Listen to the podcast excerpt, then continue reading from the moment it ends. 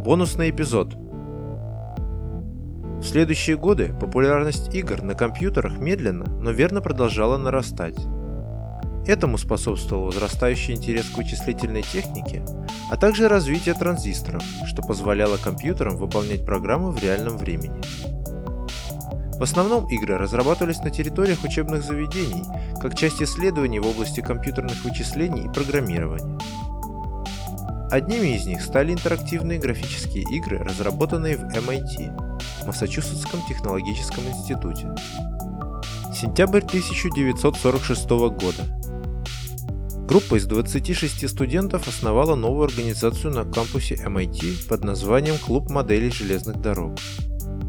Эта группа объединила между собой две категории энтузиастов любителей поездов, которые с невероятной скрупулезностью и вниманием к деталям создавали миниатюрные модели реальных составов и окружения, среди которых они передвигались, а также любителей электроники, которые в свою очередь постоянно работали над системами управления железной дорогой. Проводя почти все свободное время в клубе, ребята быстро сдружились благодаря общим интересам. Как это обычно бывает, у группы появились свои местные шутки, а также свой сленг. Любой интересный проект, за который кто-нибудь брался из членов группы просто ради интереса и удовольствия, получил свое название. Им стало слово «хак».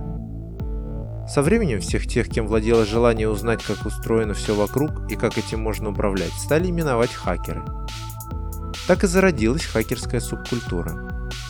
Сегодня слово «хакер» чаще всего употребляется в контексте взлома компьютерных систем и систем безопасности, однако само по себе оно подразумевает нечто большее.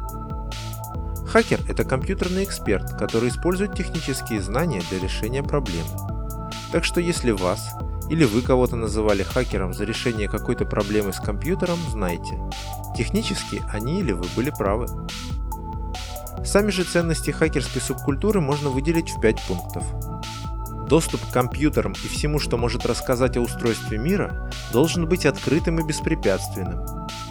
Вся информация должна быть свободна, Хакеры должны оцениваться только по их умениям, а не по их образованию, возрасту, расе или положению в обществе.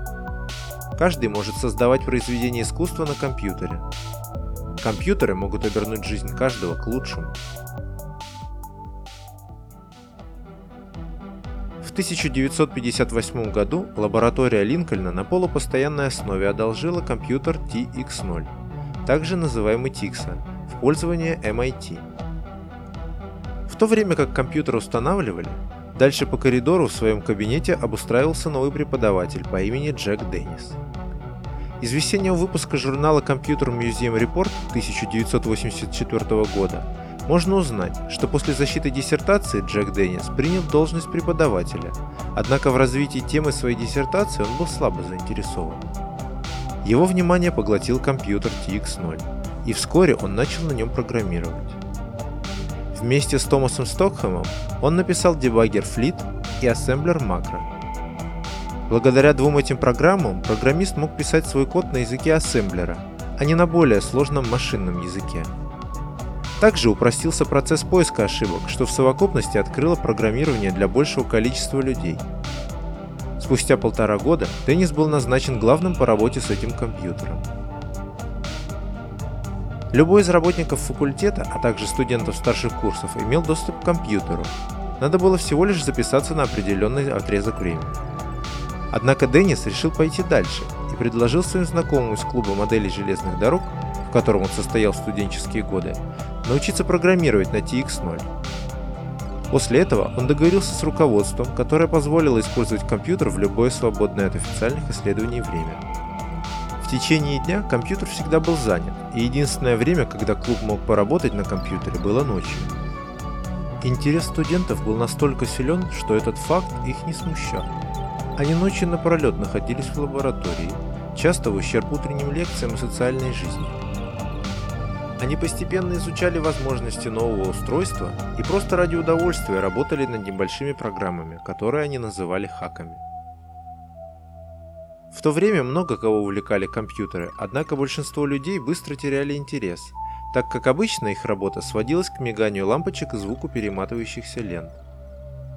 Это и подтолкнуло студентов на создание визуальных интерактивных игр. Результатом этих исследований стали несколько игр, одна из которых была наиболее впечатляющей. Разработанная в 1959 году Дугласом Россом и Джоном Уордом игра называлась Mouse in the Maze, что в переводе значит «мышь в лабиринте». Пользователь с помощью светового пера прямо на мониторе рисовал лабиринт и размещал в нем кусочки сыра или бокалы с мартини. Затем в него пускали виртуальную мышь, которая перемещалась по лабиринту в поисках объектов.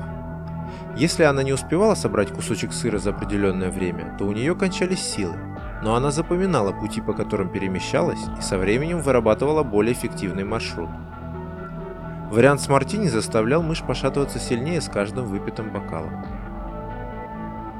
Мышь в лабиринте, а также крестики-нолики, которые тоже играли с помощью светового пера, показали большой потенциал компьютера как устройства, с помощью которого можно было бы играть в игры. Возможности TX0 были скудны, и сделать что-то более сложное было уже тяжело. Все изменилось в 1961 году с появлением на факультете нового компьютера PDP-1. Это событие привело к появлению первой игры, по-настоящему повлиявшей на историю.